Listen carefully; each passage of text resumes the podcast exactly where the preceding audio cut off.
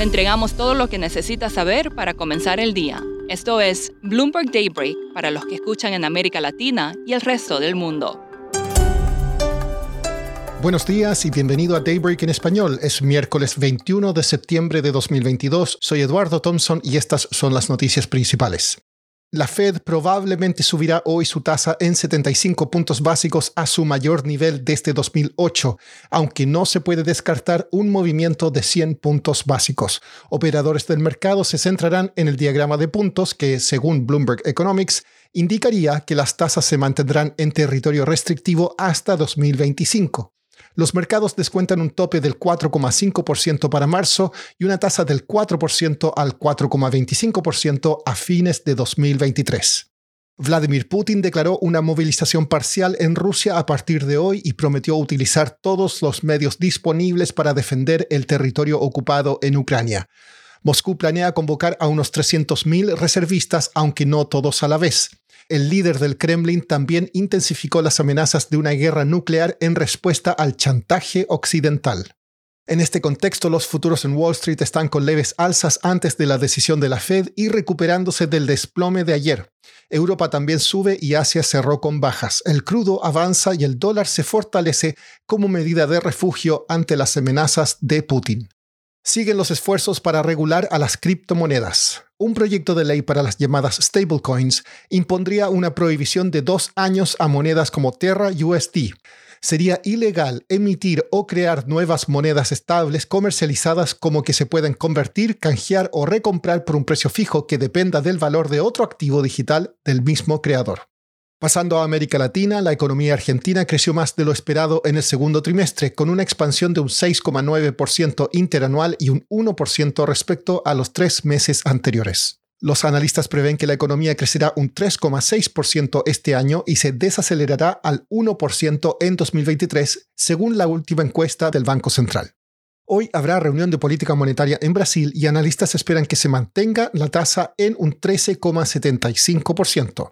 Sin embargo, algunos prevén un aumento de 25 puntos básicos. El ministro de Economía, Paulo Guedes, dijo que las actuales tasas de referencia son muy altas y que la política monetaria se relajará en 2023. En Colombia, una empresa liderada por la familia real de Abu Dhabi ofreció comprar una parte del grupo Nutresa por hasta 2.150 millones de dólares. International Holding dijo que presentó una solicitud de oferta por el 25 al 31,25% de la empresa, a 15 dólares por acción, una prima sustancial sobre el último cierre. Los venezolanos que están desesperados por viajar a México para seguir su ruta a Estados Unidos están tratando nuevas y peligrosas opciones. Ezra Pfizer es jefe de la oficina de Bloomberg News en Caracas y escribió un reportaje al respecto que está hoy en el terminal y en bloomberg.com. Bueno, en el principio del año México puso unas nuevas reglas eh, contra como migración venezolanos, eh, restricciones de, visas. Entonces hay como 40 mil eh, venezolanos que han pasado por el um, Darien en, en Panamá para llegar a los Estados Unidos este año. Pero en los últimos meses eh, hemos detectado como una nueva ruta que están como volando a, a la isla San Andrés, que es parte de, de Colombia, y desde allá en Nicaragua, la costa de Nicaragua, y en unas lanchas, unas lanchas simples de, de, como 20 pies. Y en esta ruta es como la Armada colombiana ha detectado como más de 200 personas en el mes de agosto solamente. Es una nueva ruta que empezó hace como cuatro meses.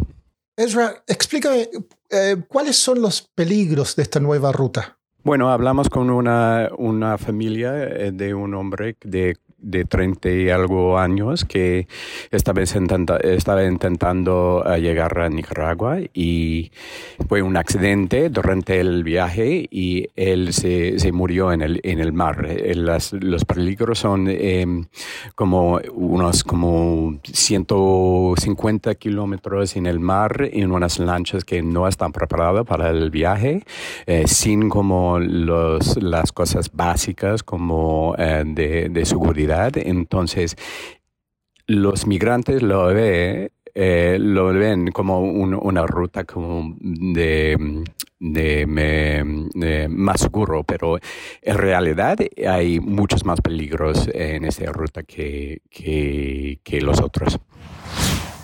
Por último, la empresa de productos vegetales que imitan la carne, Beyond Meat, suspendió al director de operaciones Doug Ramsey después de que fue arrestado por supuestamente morder la nariz de un hombre durante un altercado que comenzó en un partido de fútbol americano universitario.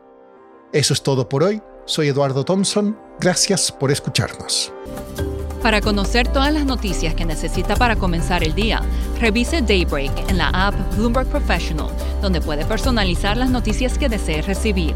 También puede suscribirse a la versión solo audio en Spotify, Apple Podcasts o la plataforma de su preferencia. Eso es todo por hoy. Escuche de lunes a viernes Bloomberg Daybreak.